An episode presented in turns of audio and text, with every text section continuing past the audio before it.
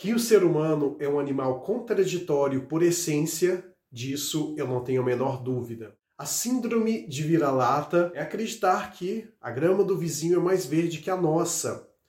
E a síndrome do narciso é acreditar que o nosso umbigo ele importa mais do que o outro.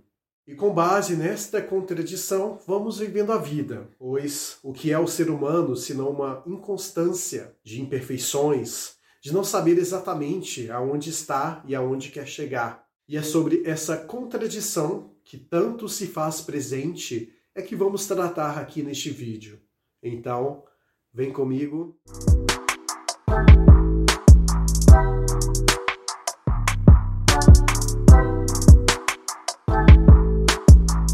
A você que acompanha o canal Vida Cotidiana, mais uma vez seja bem-vindo. E para você que chegou pela primeira vez, seja bem-vindo também. E peço que se inscreva para fortalecer o canal caso você goste desse tipo de conteúdo, ok? Vamos falar sobre a contradição existente entre a síndrome de vira-lata e a síndrome de narciso. Com certeza você vai se identificar muito com ambas as síndromes, porque se você está me assistindo agora, muito provavelmente você é um ser humano ou um alienígena, será? Então, para a gente começar a ter esse entendimento do que são essas duas síndromes, vamos tratar aqui de alguns exemplos para ficar mais prático a questão da absorção do conteúdo. Você já deve ter ouvido falar, ou você mesmo já deve ter tido essa opinião, de que filme brasileiro não presta, de que são todos farinha do mesmo saco, e que os filmes que realmente fazem sentido, que são gostosos de serem assistidos, são somente os gringos, seja das produções de Hollywood em geral e por outros estúdios também, mas os filmes brasileiros só pelo fato de serem brasileiros são ruins. E realmente, se você for parar para ver, muitos, para não falar a maioria, são. Mas o que eu chamo a atenção é o seguinte: nem tudo é tão ruim que não tenha nada de bom que possa ser aproveitado, e nem tudo é tão bom que não tenha nada de ruim que possa ser melhorado. E partindo deste pressuposto, a gente pode compreender que existem situações boas e ruins em ambas as partes. É claro que numa régua qualitativa sempre vai pesar uma das partes, seja a parte ruim de algo ou seja a parte boa, mas de alguma maneira as duas polaridades estarão presentes naquilo. E eu quis trazer aqui esse exemplo primeiro sobre os filmes brasileiros e os filmes gringos, porque isso é o mais comum de ser observado. Realmente tem alguns filmes brasileiros que sim, eles são bons, que dá para você apreciar de fato. Da mesma forma, existem músicas brasileiras que são tão boas do que as gringas e assim sucessivamente. Mas a síndrome de vira-lata faz com que a gente ache que aquilo que é nosso, de maneira coletiva, assim falando, é ruim porque é nosso. Nós temos a tendência de acreditar que aquilo que está no nosso bando não é digno de apreciação. É claro que eu não estou dizendo para você achar tudo bom só porque faz parte da sua bolha, do seu bando, por assim dizer. Estou dizendo é que você deve fazer uma diferenciação sábia do que, que é bom de uma maneira estética falando, e quando eu digo estética, não estou dizendo simplesmente pela figura representativa, a imagem que aquela pessoa apresenta naquele conceito moral do que é belo ou não, não é isso, mas sim no sentido de algo apreciável. É isso quando eu digo de estética neste contexto. E da mesma forma que é de fora também, a grama do vizinho, ela nem sempre vai ser mais verde que a nossa. Eu trago esse exemplo aqui do cinema também comparando que existem filmes estrangeiros que são horrorosos, que não são belos de uma maneira apreciável falando. E isso vale para qualquer outra coisa. O que eu quero dizer é que nós temos esse senso de a grama do vizinho é mais bela no sentido coletivo, agora quando trazemos para o individual, aí a coisa muda de figura. Aí o nosso ego tende a gritar e falar: não, você, pessoa, é melhor do que qualquer outra pessoa. Você é o indivíduo mais especial que existe na face da Terra. Então, o que você disser vai ter uma grande validade em relação a qualquer outra pessoa. E essa contradição talvez seja a pior de todas aquelas outras que nós, enquanto seres humanos, praticamos por aí. E não é muito difícil de você ver as pessoas se vangloriando por aquilo que fazem na sua individualidade. E até mesmo nessa individualidade, muitas das vezes na desmembração daquilo que ela faz individualmente falando, pode surgir outras coisas que ela acredita para si, pelo fato de ela mesma ter feito, aquilo já é ruim por natureza, na crença dela.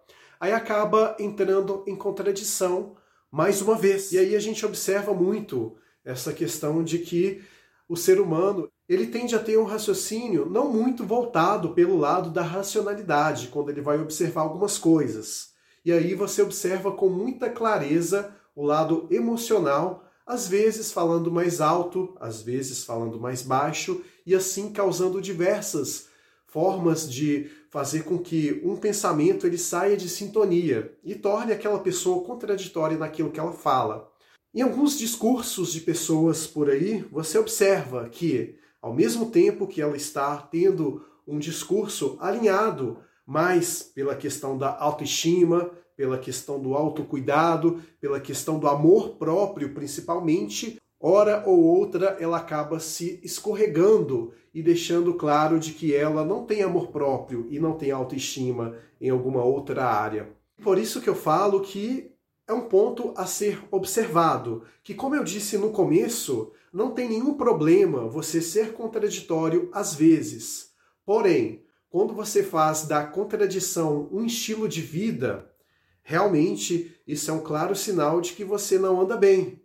Não anda bem naquilo que você tem como propósito de vida, de que você é uma pessoa que está perdida, que precisa urgentemente de uma orientação sobre como avaliar aquilo que você realmente quer aquilo que você é. Por isso que é importante que nós, seres dotados de racionalidade, tenhamos um entendimento daquilo que a gente pretende para a nossa vida. E aí a gente tem que fazer uma análise, observar nossas atitudes para compreender se estamos agindo de maneira vira-lata ou se estamos agindo de maneira narcísica. Como já falei em vários vídeos, não me canso de repetir, pois esse conselho é para a vida, se eu pudesse dar um único conselho para você ele de fato fosse ouvido, seria a questão do equilíbrio. O caminho do meio, ele realmente é o mais sábio, ele é o que te traz a questão do autoconhecimento, ele te faz você ascender enquanto pessoa e faz com que você desbloqueie as outras fases da sua vida. É como se fosse de fato um videogame, que você precisa ir vencendo fase por fase. E se você não tem essa chave do equilíbrio bem alinhada, realmente as coisas passam a ficar dispersas para você. E aquilo que você talvez tenha como objetivo principal de vida pode ficar mais inalcançável a partir do momento em que você não faz do equilíbrio um estilo de vida. Por isso que fazer da contradição como um lifestyle, como eu citei, realmente vai fazer de você uma pessoa insegura, uma pessoa que cedo ou tarde terá a depressão batendo na porta. E se você não está seguro de si, se você não está bem enraizado dentre aquilo que você de fato acredita, realmente você será um alvo fácil não só para a depressão em si, mas qualquer outra doença de cunho psicológico que venha a querer adentrar em você. E para tornar mais claro ainda todos esses exemplos que aqui estou trazendo neste vídeo, também cito sobre o reverso dessa situação. Quando a síndrome de vira-lata ela é deixada de lado, mas vem uma outra síndrome, a síndrome do pitbull, que é você acreditar que aquele todo do qual você está inserido é muito bom, e só pelo fato de ser aquele todo, o seu todo, digamos assim, você está no caminho certo e que, portanto, aquilo é o que deve ser percorrido por tudo e todos. Por exemplo, a gente vê aí no caso das bolhas ideológicas, as pessoas brigando por conta de ideologias políticas, acreditando que a sua própria ideologia, justamente pelo fato de terem várias pessoas tendo aquele mesmo pensamento que você, você acha que está correto e que, portanto, todas as outras pessoas também devem acreditar que aquilo, a sua bolha, É a bolha que realmente é detentora da verdade e que qualquer coisa que fuja daquilo está errado. Então você passa a ter a síndrome do vira-lata ao contrário, o que é tão ruim quanto a síndrome do vira-lata, que nesse caso concreto é você colocar o coletivo do qual você faz parte como o número um, como o inquestionável. Então, isso também é outro ponto a ser observado. Já que estamos falando de opostos, também existe a síndrome oposta da síndrome de Narciso, que nada mais é do que quando você tem ausência de amor próprio. Quando você não tem um autoconhecimento muito bem definido e que você não acredita em si mesmo, você acaba considerando que você só tem uma opinião válida a partir do momento em que várias pessoas compram a sua ideia, que é o caso da síndrome do pitbull. Então você não tem personalidade própria. Nesse contexto, você busca o tempo todo aprovação social, para que assim as pessoas possam olhar para você e enxergar em você alguém de credibilidade. Se você não tem essa validação de terceiros dessa bolha do qual você pretende ser um pertencedor, você simplesmente acaba sendo um sozinho. E isso vai te causar frustração pessoal, porque uma vez que você não se conhece e que você projeta nessa bolha social tudo aquilo que ao outro pode enxergar de valor em você, então as coisas de fato vão fluir de maneira negativa. E isso é algo que você tem que ter muita atenção, pois poderá te prejudicar muito no decorrer da sua vida. E para chegar na reta final do vídeo, volto a chamar a atenção sobre o quão importante é ter esse discernimento. Você não deixar com que a síndrome de vira-lata fale mais alto e também não deixar que a síndrome de narciso também berre. Por isso que é importante avaliar os cenários de maneira bem crítica e não tomar nenhuma decisão com base unicamente naquilo que você acha, mas sim com base na análise.